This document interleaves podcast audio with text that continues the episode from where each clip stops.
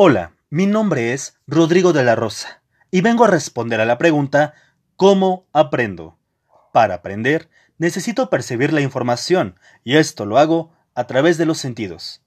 Al hablar de aprendizaje, recuerdo que Ausbel decía que el aprendizaje debe ser significativo y no memorístico.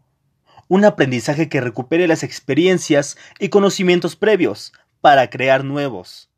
En segundo lugar, quiero mencionar que para Piaget el aprendizaje es un proceso de interacción y justo así aprendo yo, mediante la interacción con el objeto de estudio y con quienes me rodean en el contexto donde me ubico. Me encanta aprender tocando, escuchando y observando. Soy un chico muy curioso y me gusta aprender cosas nuevas, sin olvidarme de aquellas más antiguas. ¿Y tú? ¿Cómo aprendes?